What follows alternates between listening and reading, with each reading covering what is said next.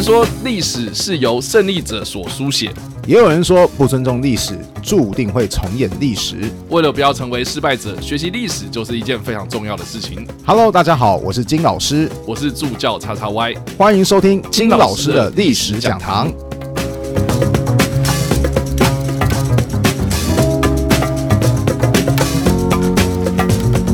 好的，我们已经连续聊了。四周的有关于德士诗的历史，还有我们在抗日战争期间的一些重要的战役。那这礼拜进入到第五周了。那我们上礼拜呢，分享的是这个桂南会战，也是日本他们已经把这个所有的沿海城市都吃下来之后呢，南宁也攻占下来，就代表着中国当时对外的道路也好，或是管道也好，哇，那等于是说，哇，那沿海城市基本上你已经不用想说你要什么海运啊，干嘛的，嗯，哦，就是获得物资的方式呢，就只剩剩。下可能在历史课上面应该有提过啊，什么滇缅公路啊，就是跟英国它所掌控的缅甸有一些联系这样子。这个时间点大致上是在一九四零年嘛，二战结束是一九四五，哇，接下来还有五年要撑哦。没有错。对，那 那这个抗日战争打到现在这样子的战况，金老师帮我们稍微补充一下。好，其实，在一九四零年的时候，可以说是整个中国抗战已经走到非常艰难的时候。因为那个时候刚刚有说过，沿海的几个城市都被占领了，是的，军队损失的状况非常非常的严重，然后工业补给也上不来，因为有一个资料其实是有显示的，有显示每一年的子弹还只是最基本的子弹生产量哦，在一九四零年代的时候所生产的子弹的数量，大概每个士兵平均只能拿到两发而已。啊，身上只能带两发，对，那怎么打仗啊？我当时看到这个资料也是非常的吃惊，就是问我朋友说：“哎、欸，平均一个人两发，那根本不可能打仗啊！”所以，我朋友就告诉我说：“所以那些子弹是怎么样？就是会优先分配给前线的部队。”吓到我，还以为说一发给敌人，嗯、一发给自己，没有没有没有这么夸张嘛？对，那个什么就是要先给优、嗯、先给前线部队，等等于是说那个两发那个是平均下来的数字、啊，对，对，对，对，就是当然。你这个资源有限的状况下，你就是优先分配给就是需要的人，是是是是，嗯、但是也很惊人啊！就是，是哇塞，中国的军队人数乍看之下，哦，还是要破百万啊！哦，结果大家能够拿到子弹数量，如果真的平均分一分，嗯，真的是才两发而已，真的是非常的恐怖的一件事情。所以在一九四零年代的时候，其实刚刚就前面讲过，已经有蛮大量的土地都被攻占了，然后很多人就开始对抗战开始失去了信心，就觉得说，哎，抵抗到底他。真的是一个正确的抉择吗？那投降输一半嘛？有没有可能现在我们跟日本还重启谈判，或许还比较有机会，就是可以避免那个至少可以止血一下。对对对对对。所以其实，在一九四零年的时候，也发生了几个重大的事情，就是有很多所谓的傀儡政权就陆续在这一九四零年代以前就开始陆续出现，而且在一九四零年代出现一个最大咖的。好好，这个有关于傀儡政权这件事情，我们接下来就是可以帮大家好好整理啊。但是在我们谈论有关关于日本他们所扶植出来的傀儡政权之前呢，也是要回到我们的这个月的主题啊，也就是国军的德士师。国军的德士师，我们上一次在桂南会战的时候，其实有聊到，就是说啊，他们虽然打了一个败仗，可是就他们的抗战精神啊，或者他们的作战方式啦、啊，或者他们所使用的装备啊，哦，其实都是相较于当时的时代国民革命军来说的话啊，确实都是哎比较先进的，然后是精英中的精英嘛。那后续呢，因为毕竟我们打了一场败仗嘛，那这个败仗之后，德士诗呢后续是有什么样的改变吗？好，其实像最经典的八十七或是八十八，还是要强调里面的人哦，已经不是原先受过德国训练那批人了，嗯、就是起码士兵绝大部分都已经不是了。是那当然可能有一些底层的军官，或许还是当年的老兵有保留下来，所以有延续下一部分的品质。那八十七、八十八作为当年最彻底的部队，后来比较长期就派驻在。西南地区有点像是在云南这个地方监视日军，可能从西南这边的攻势。第五军的话，则是非常被重用，因为它是被装备很多的坦克或是装甲嘛，所以第五军则是通常会被比较灵活的调派，就是说哪边我中华民国要发挥攻势的时候，就是第五军的部队你应该跑出去出动的时候。毕竟他们有机动能力。对，像比如说后来我们会讲到中国后来为了打通就是滇缅的公路。所以有所谓的远征军，远征军一开始派出来当中最核心的战地部队，就是第五军的两百师，就是我刚刚才提到，以第五军的实力，就是哪边我要攻击。你就要当哪边的矛头，对，所以其实德士师还是蛮受到重用的。但是我还是要很感慨说一句话，说他这个时候其实严格定义来讲都不会有人再叫他德士师了，因为德国的军械已经很久没有去补给了，德国的训练人员、教官都大部分都不在了嘛，以及人员其实也损失非常非常的重。传承啊，对，只能说是一种传承，就是他他们的这个算是历史啦、和渊源呐，可以回溯到那个时候嘛。对，但是他们所使用的装备就已经变成是后。续可能苏联的啦，甚至是意大利的啦。对对对对对，嗯，这样子。OK，好，总之大致上是这个样子啊。那所以回到我们刚刚所提到的，就是说日本在当时啊，因为都已经拿下了这些地区啦，所以就扶植了一些所谓的傀儡政权这样子。那最著名的应该就是一九四零年号称自己是孙中山的正宗传人嘛，哦，汪精卫吗？是，本名叫应该叫汪兆铭嘛？对，就是这个人，他组织了一个所谓的中华民国国民政府，他的正式名称是这个。样子哦，那当然了，我们的史官呐，哈，我们的历史课本上面应该都会写说汪精卫伪政权嘛，嗯，对，那就是等于是说他是假的，我们才是正统性这样。这个要不要跟大家稍微就是介绍一下，就是说汪精卫是谁，然后他为什么要去做这些事情？好，其实汪精卫哈最有名的一件事情就是大家学校里面当中不是都有国父遗像嘛，对？是的，国父遗像下面都还会有国父遗嘱嘛，对不对？那个就是汪精卫写的。汪精卫他是孙文的秘书，嗯。啊，怕有人不知道，孙文就是孙中山呐、啊，就是我们亲爱的国父啊，对啊，首创革命那一位哈。对，孙文过世之前，他是当时跑去北平跟其他的政府人士谈判，后来因为癌症的关系过世。那临死的前夕，有汪精卫陪同在他旁边，然后帮他去写一些就是公众的遗嘱啊，跟私人的遗嘱啊，所以他跟孙文的关系本来就很好。后来在孙文过世之后，国民党的主席其实就是由汪精卫来继。继承，所以才会说，哎，好像以私人关系，还有就是理念，还有以及就是职位来说的话，汪精卫都是孙文过世之后的国民党曾经的第一人。嗯哼，对。但是后来就是随着时间的发展嘛，刚刚有说过，汪精卫的理念跟孙文是相近的，因为孙文当时是有提出所谓的联俄容共，就是我们要跟共产党合作啊。可是我们都知道，在北伐的时候，蒋介石北伐军的总司令嘛，他后来决定要跟共产党分道扬镳。也就是所谓的国共分裂，对国共分裂或者清党事件。其实当时的汪精卫就表示说：“哎，你怎么可以破坏国父的遗嘱呢？或者说孙文的遗嘱呢？对不对？”所以曾经有一段时间，当时的国民政府就分裂成为以蒋介石为首的南京国民政府，还有就是以汪兆铭、汪精卫为首的武汉国民政府。嗯，但结果。后来证明的一件事情就是，哎，共产党是真的没安好心眼呢。所以后来连武汉国民政府都说，我要分共，我要把那些共产党人员给驱逐出去。所以从这个事件开始之后，汪精卫在国民党的地位就开始变得比较容易被。掏空，就就毕竟你是当初选错边的人，对，没有没有 没有错，而且蒋介石他掌握了军队啊，也掌握了经济啊，所以到最后，汪精卫常常就是有点像是啊，他是老资格啊，老成员呐，然后他还是副主席耶，但你知道所谓的副主席其实就是我我懂了，就是我不愿意以。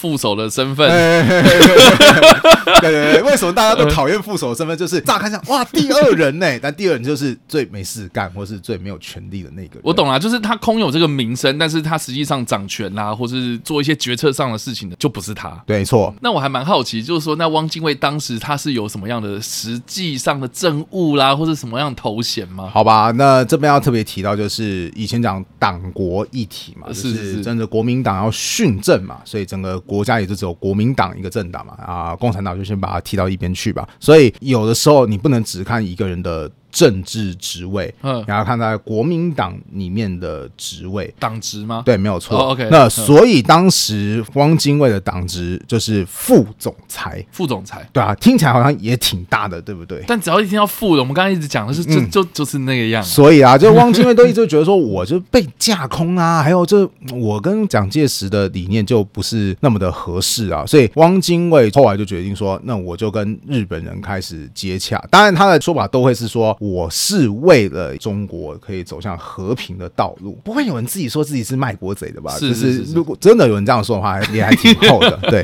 大家都会说我是为了什么东西好啊？所以后来汪精卫就是脱离了重庆，他当时就是请人驾驶飞机抵达到越南之后，再经由越南跟日本进行接洽，最后双方谈妥之后，日本就决定说：好，你看这个老资格的最适合拿来当做我们的一个控制中国的一个手段，因为对于当时的日本来讲，他直接统治中国很容易激起所谓的民族情绪。那如果让中国人自己统治的话，是不是他们比较有办法可以搞定这件事情？就算有问题，第一时间受到冲击的也不会是我日本人，而是这些帮助我们日本的中国人。所以后来当时就是在日本人的支持之下，最后汪精卫就成为了中华民国的另外一个新的领导人。嗯，OK，他终于当正的了，没有错。OK，好，好，所以总之就是等于是说，他原本也是跟着国民政府，然后到了重庆嘛，然后在重庆再脱逃这样。对对对，就脱离了重庆，没有错。然后后来就是跟日本人就是接洽，然后就是成立了所谓的汪精卫伪政权这样。对，比较好玩的一点是他，我说过他是搭飞机离开嘛，其实他搭的那班飞机要去的地方的第一个转机地点的时候，他的那个时候还有一个人也在，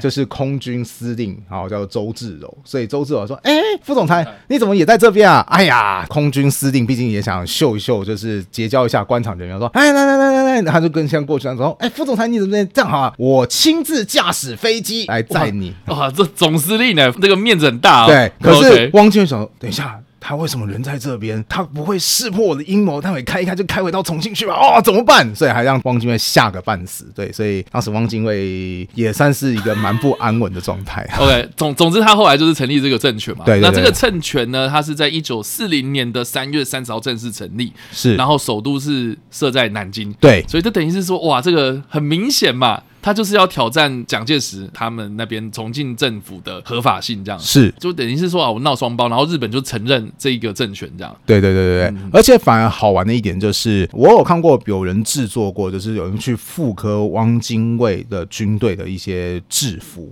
OK，军服。嗯，如果是汪精卫辖下最精锐的部队的话，还蛮好玩的。他们竟然有带德式的钢盔，当时让我吓到，说：“哎，为什么他们的军队竟然比后来的重庆政府的军队更像德式师？”哎，结果后来也是研究这方面的朋友就告诉我说：“哦，原来是因为当年的德军的钢盔有很多引进到中国之后，库存就是放在南京。嗯，那随着南京被攻陷之后，其实后来日本就觉得说：啊，那你汪精卫的军队不是也需要装备吗？那就把这一些现成的装备。”就拿给你们汪精卫的军队继续去分配吧。所以汪精卫的军队很好玩的是，他们有带着德式的钢盔，但是除了德国钢盔之外，其他的全都是日式装备，三八大盖啊，或者是日本的子弹盒啊。乍看是这样，好像德式师哦，呃，但但怎么除了头之外，但其他 其他都不太不太像。大家可以去查一下那个资料，他们那个军队的名字叫做和平建国军。你看，就是一直要强调说，我是为了和平，但是他们的建制也是都是让日本人这样子协助的嘛。是 OK，那有实际作战吗？其实实际作战的次数并不算太多。嗯，对，而且我刚刚一直有提到一个我朋友嘛，我朋友的爷爷其实当年就是汪精卫的部队，他原先是加入的是国军，在淞沪会战的时候，后撤的过程当中与大部队失散。嗯，他就想说，呃，那就回家好了，就这种就回家，然后哦返乡这样，对，返乡。后来就是因为他要先路过南京，结果后来南京也被攻占了嘛，那他也就滞留下来之后，后来随着这个汪精卫的南京政府成立，他就想说，那我也得生活啊，好，那我就重新加入军队嘛，对不对？哦、反正就是一辈子当兵，对不对？啊，加入谁啊？结果过一段时间之后，我朋友就说，后来我爷爷他就逃了。我说，哦，所以是受到民族感召，所以就逃了嘛。他说没有，是因为汪精卫不发钱，所以没有薪水，他就觉得没有混的理由，就就逃掉了。那他逃去哪里？就逃回家啊。那他家是在？我朋友只有只有跟我说到这边，他就没有说他家在哪边，但总是在乡下地区啊。好，所以回去乡下你还可以务农嘛。所以从这个我朋友的单一事件就可以推估，汪精卫的军队大概战力也很有限，因为因为你不给人家钱。对啊，谁要没事不花钱还要我拼命，神经病哦！真是的。好啦，总之这个是汪精卫政权嘛，那最后也是因为战争结束之后就也没了吧？是。那汪精卫好像是在战争结束前几个月啦就病死了，这样。对对对对，因为他曾经被人家给暗杀过，很搞笑。那一次暗杀的人原本是要暗杀蒋介石，结果他就要在公众人物一起拍照合影的地方来攻击蒋介石，结果没想到蒋介石那天因为对部下发了超大脾气，就说我不要出去拍照。那没办法，就找到当时的行政院长汪精卫出去，就招呼大家。结果没想到刺客就觉得说啊，竟然不是蒋介石哎、好吧，那。出来一趟总要下手，就是找汪精卫好，就啪就一枪打过去。就汪精卫当时眼睛下方是有中弹受伤的。OK，那其实后来有一些子弹就留在汪精卫的体内，那个子弹是有含铅的，所以就造成他后来后期的健康不太好。嗯、所以他后来其实是死在日本的，因为他就是去日本就医。日本的医生也跟他讲说：“你这个子弹哦，取出来的危险性很大了，好，所以你有可能马上死。那不取出来的话，你会慢慢死。那你要不要拼拼看？”啊，所以他就慢慢死，他就觉得。我不要拼命看，因为谁知道我不会就直接死在手术台上，所以他后来就选择不要取出子弹，那就是后来因为铅中毒就慢慢的过世。哇，那我们就可以讲说，其实汪精卫他虽然是被一般人认为说是所谓的叛国贼、卖国贼、汉奸等等的，嗯。那他至少也帮蒋介石挡过子弹啊！是啊，是啊，是啊，是啊。好了，国家感谢你啦，就只能这样说了。好了，反正就是日本他们其实除了是汪精卫扶植他之外，他们也有就是扶植了另外一个非常有名的嘛，满洲国。是对，这个是更早了，就是在一九三二年的时候就成立了。然后当时找了大清王朝最后一个皇帝啊，很会找哎、欸，爱新觉罗溥仪啊，找了溥仪来当这个所谓的满洲国的算这哎、欸，等下这是叫什么国王吗？吗？皇帝吗？其实就是真的是皇帝，就就直接说他是皇帝了。对对对对对，大家如果看一个很经典的电影叫《末代皇帝》的话，是溥仪他就是重新登基上皇帝。溥仪还曾经说啊，这是日本帝国的天皇跟我们满洲国之间的皇帝，两个皇帝之间的情谊。但实际上日本人觉得说，哎，大哥你不要太夸张哈，你这个皇帝跟我们的天皇可是没办法相提并论。对啊，因为我记得就是当时他登基的时候，也不是传当时的什么。黄袍马，对，他穿的是军装。就就等于是说你你就是等于是你被日本人控制啊！是啊是啊是啊，所以后来溥仪在自己的回忆录都有写啊，那个时候他已经神经质到说他怀疑所有人都是日本人在监视他，监视他，所以他很常去殴打仆人。对，那个因为他会就觉得说弄翻餐具，说是不是那个日本人叫你作祟啊，就去扁人家一顿。所以其实那个时候的溥仪很不好相处，就是了。但是满洲国他有什么作为吗？其实满洲本身就是一个物产非常丰富的地方，嗯，所以它其实有点像是作为日本的。延伸的一个内地，为日本提供很多的资源，嗯，但军队本身反而在国共内战发挥比较大的功效啊？怎么说？因为满洲国它其实装备了不少日式的装备，嗯，但其实他们也很少真正去直接进入到第一线作战，更能打还是日本士兵嘛。但随着后来二战结束之后，这一批所谓的伪军，国民政府就有想过说，哎，我们要不要接收他们？可是由于当时八年抗战过后，国家经济也是非常非常。困难，所以很多的伪军就被解散。这个时候有人就出手，就说：“哎，你不要是不是？那我要，谁要？”共产党。对，没有错。中共就接受蛮多的伪军，虽然说可能他们没有像日本那么的骁勇善战，但还是有受过一些军事训练的。所以以当时国共内战来讲，他是个很不错的兵员。所以他其实在国共内战反而有更多的实战经验。那一样啦，就是说随着日本战败，就是二战结束，一九四五年的时候，满洲国最后也是解散了嘛。那还有。其他的吗？日本人的想法都很简单，就是我新吞下那些土地，自己不太好直接管制，那我往往就是怎么样，请一些比较有名望的中华民国人士帮助我去协助统治那些地区。随着满洲国建立之后，那华北就成为中日势力的冲突最前线。嗯，所以后来就是随着抗日战争的爆发，华北率先被占领之后，华北就出现了比较多的一些日本人的伪政权，比方说像是什么冀东防共自治政府，那这个就是其中一个。好，非常的冷门呐，我甚至可以告诉各位，考试都不会考啦。对，我这听这个名字就很难记了。因为冀东它有什么意思？冀其实就是指河北省的一个简称，所以你看冀东，它就是指把其中一部分的河北省的地方。然后划归出去，然后交由这是一个叫英鲁根的一个人来帮忙作为管理。这个人是谁啊？这个人啊，哦，这个人其实还蛮有趣的哦，他是一个革命党员，就是他如果要最初。追溯的话，他跟汪精卫一样，都是搞革命出身。OK，那他有曾经留学过日本，所以他在当时算是一个亲日派，或者是日本人很熟悉的对象。OK，对。那你看，你又是革命党员，你又是老资格嘛？如果以建国来讲，又来。对，所以。你就看日本人，他其实找人也是有花心思，他不会找一些阿猫阿狗，他其实会找一些当时政治声望并不如意，就是甚至实力已经已经日薄西山了，但是他还是有一些政治号召力可以来作用。了解。啊，这个是所谓的在华北嘛，对，冀东。对于日本来讲，就是他最一开始也没有想要说让一个伪政权可以管理超级大块的地方，就就直接这边随便划给谁谁谁，也不能说随便划，应该就说是他刻意就切割成好几块。因为这样子避免说一个人的权力过于独大。对对对，所以所以其实我当时在读历史课本的时候，我我以为哦，嗯、我以为的汪精卫他是管道就是之前中华民国的领土是。对，那但是其实不是嘛，就是华北啦，然后我们刚刚所谓的什么满洲啦，嗯，哦，甚至是那个后来的蒙古嘛，嗯，对啊，那些地方其实都是有被划出去的。甚至其实汪精卫他主要的地方，他是以南京为根据地嘛，是。重庆国民政府是以西南为主嘛，所以其实南方很多势力、很多土地还是在重庆国民政府的管制之下，所以汪精卫的领土没有我们想象中的那么大，嗯，对，这应该只能说这是很缩小版的中华民国。OK，然后另外啦，就是说，如果不论中华民国，就是中国境内的话，其实还有很多像比如说东南亚的一些地区嘛，像比如说后来的缅甸啊，嗯，然后菲律宾嘛，因为当时就是把美国赶跑了嘛，是，呃，菲律宾他们自己又扶植了一个，印度其实也有多多少少一点点的土地这样，所以就是印度临时政府这样。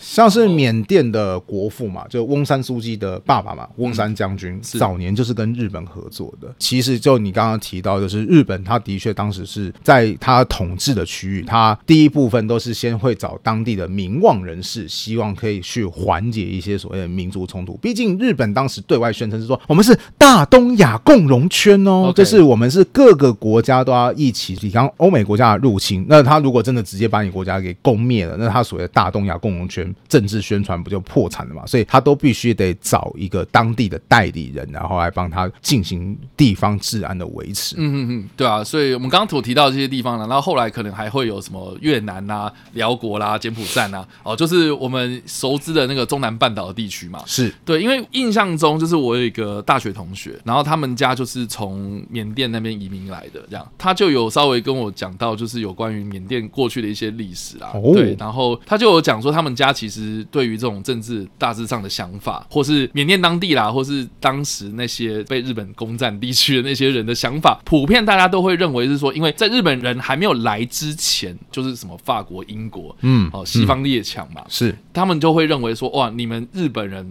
成功的把这些列强给赶跑了，然后日本还帮你们扶持了这些东西，是啊，什么临时政府这些啊，我们。从我们的观点来看的话，就是说傀儡政权啊。但是日本战败结束之后，这些所谓的英国、法国，他们要重返这些地区，等于是说你们要还我们嘛？还我们之后呢，他们要重新建立自己的声望的时候，当地民众当然就是觉得说，哎，你们当初被日本人赶跑，哎，嗯，对啊，那我我为什么现在要听你们？我还宁愿听日本的嘞。对啊，这其实无意之间，日本真的帮助了这些区域后来有独立意识的 这个起来。但我们也必须强调，就是。说日本也不是说什么我要为了你们，对对对对，然后去成立，所以有些这些言论，有些人可能会被曲解成为就是说什么啊，日本其实也是帮我们啊，对不对？哦，日本其实还是最好的啊，什么的，就是说啊，我们是皇民思想，干嘛有了没有？其实我觉得这个是历史的脉络，不能用现在的观点去解读它。说当时他是为了我们好，所以去做这些事情，他们其实只是为了要管理方便嘛。是哦，就是你占领了那么多地方，那你不可能自己来，什么东西都亲力亲为，那只好去。做这样的一个政策上的推动，这样。像你刚刚有举到一个东西，最好玩的一件事情就是，哎、嗯，如果你单纯以宣传手段的话，像最能够宣传汪精卫最津津乐道的事情是，你知道吗？我是第一个跟外国废除不平等条约的中国领袖。哎，为什么？因为日本为了拉拢汪精卫嘛，所以他说好，那我就把上海的租界，反正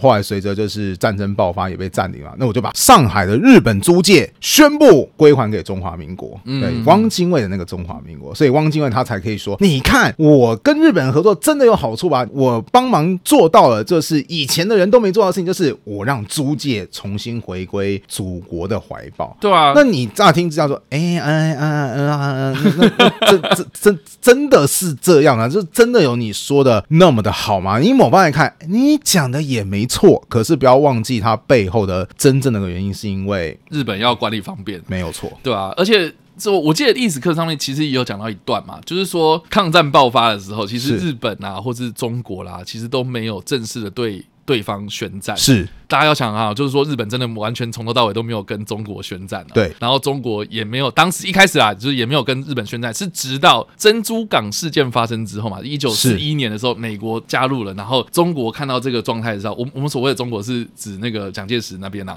啊，就是说哦，看到这样的状态之下，他们也才随即的，就是正式的跟日本跟轴心国宣战了，是，所以变成是说，你说好，那到底是什么样的国族认同啦也好啦，民族啦，我为了国家啦什么有的没的，我觉得这个都关系。非常非常复杂，我们要花那么多篇幅来聊这些东西，其实都是有原因的，不是说什么啊，你是什么样的一个，你知道贴标签最容易嘛？哈，没错，就是吧？你这样讲就是等于是这种这种没有，我觉得这一切的这个历史渊源都需要大家来了解了。嗯，所以为什么我们要来讨论这些东西？然后还有我们为什么要去探究历史这么详细的这些脉络？这些都是有原因的，而不是很单纯的说什么啊这样的立场，我们就这样把这些事情给锁死这样啊。所以以上啊，这个就是我们。嗯，这个月花了这么多的时间，然后来聊到有关于国军的德式师，然后也顺便带到了抗日战争的这段历史。那当然，抗日战争啦，或是德式师，后续还有很多的故事可以来聊。接下来下下个月或者这一整天，我们都有机会聊到啦。哦，所以大家可以不用就是这么的担心，说，哎，你怎么故事还没有讲完？对啊，还有很多，你怎么中间还有很多东西没讲哦？对，但但我觉得我们在节目结束之前，我们也可以稍微小小的帮大大家稍微就是交代一下，就说，哎，那。既然我们这个月就是讲。说我们要聊的是国军的德式师，嗯，那国军的德式师大概到什么样的时间点才会就是结束也好，或是到这个历史的讨论大概到什么样的时间点？呃，有些人会认为在一九三八年武汉会战之后就没有德式师了，因为那个时候德国顾问团就撤退了，是是，是，也就不会再生出新的德式师。嗯，那我个人的话，则会把某些部队视为算是。德式师的传承续，嗯、哼哼对，比方说八十七、八十八，他们的番号都还在啊。嗯、好，又或者是说刚刚讲到第五军，他们就是德式师的骨干构成的。甚至后来孙立人将军率领的新三十八师，我都认为算是德式师的延续，因为新三十八师的前身叫做税警总团，而、嗯、税警总团当时是有请德国教官来进行训练的。是，而且前几期的节目也有提到嘛，就是有一些志愿留。留下来的德国教官，其中有两位就是跟着孙立人一起行动的。所以，如果你纯粹或者是以占比例来讲，真的在武汉会战之后，德式师基本上可以说是走入历史。但是，我觉得还是有多多少少有一些人，他们发挥了他们的余热。再举一个最著名的例子，就是这个人在德式师一开始训练的时候，他只有担任到团长。那这个人叫什么名字呢？叫做张灵甫。嗯哼，后来很著名的国军的著名将领之一。那他就是受过德国教官的战略战术思想。嗯哼，那他后来率领的部队，呃，七十四军就被称为国军的五大主力之一。那他后来之所以那么的能征善战，甚至共产党会说：“哎，你看我们歼灭了张灵甫，就因为一定是张灵甫很强嘛，不然阿猫阿狗歼灭干嘛要那么那么那么开心，对不对？” 那张灵甫之所以这么会被众人给看中，不管是打国共内战，或是打那个抗日战争都被众人看中，很大一部分也是因为当时受过德国教官训练的影响，所以我觉得这些都可以算是德式师的延续。他可能后来很淡薄了，但是他没有完全的断绝。对啦，所以也不是说什么哦，在一场战役之中，然后这些人全部都没了这样。啊对啊，那是太困难了。对，就是就历史上面来看的话，他是有精神传承，而且有些人可能也跟那个有关系。就严格来说的话，德式师他是中德合作底下所产生的产物嘛？是。那中德合作就是在战争爆发前夕，然后就已经撤掉了，这样。所以你要说那个时候结束了吗？哦，好吧，就是严格来说的话，就是那个时候结束嘛，是对吧？那德士师后来也有很多这样子的一个精神的传承，然后不同的军队就是用这样子的番号，这样延续下去了。所以我们也好像也不能说什么啊，一个很明确的时间点这样断掉这样。但不管怎么样了，哈，我们这个月就是聊到了很多有关于国军德士师的一些崛起啦、建构啦，然后到他们打过哪些经典的战役哦，也是顺便的跟大家就是交代了一下，就是有关于抗日战争前期的一些重要的战役这样啊。大致上啊，这个就是我们这个月分享给大家的内容啊。那希望大家会喜欢。那下个月呢，我们要聊聊的是有关于发生在二月份国军史上一个非常重要的事件，叫做金刚计划哦，跟这个一江山啊、大陈岛撤退啦，非常非常的有关系哦。那这个在二月的时候，我们就可以跟大家来分享这些非常精彩的内容，请大家继续锁定我们的金老师历史讲堂。那我们下个礼拜呢，再跟大家继续见面，拜拜，拜拜。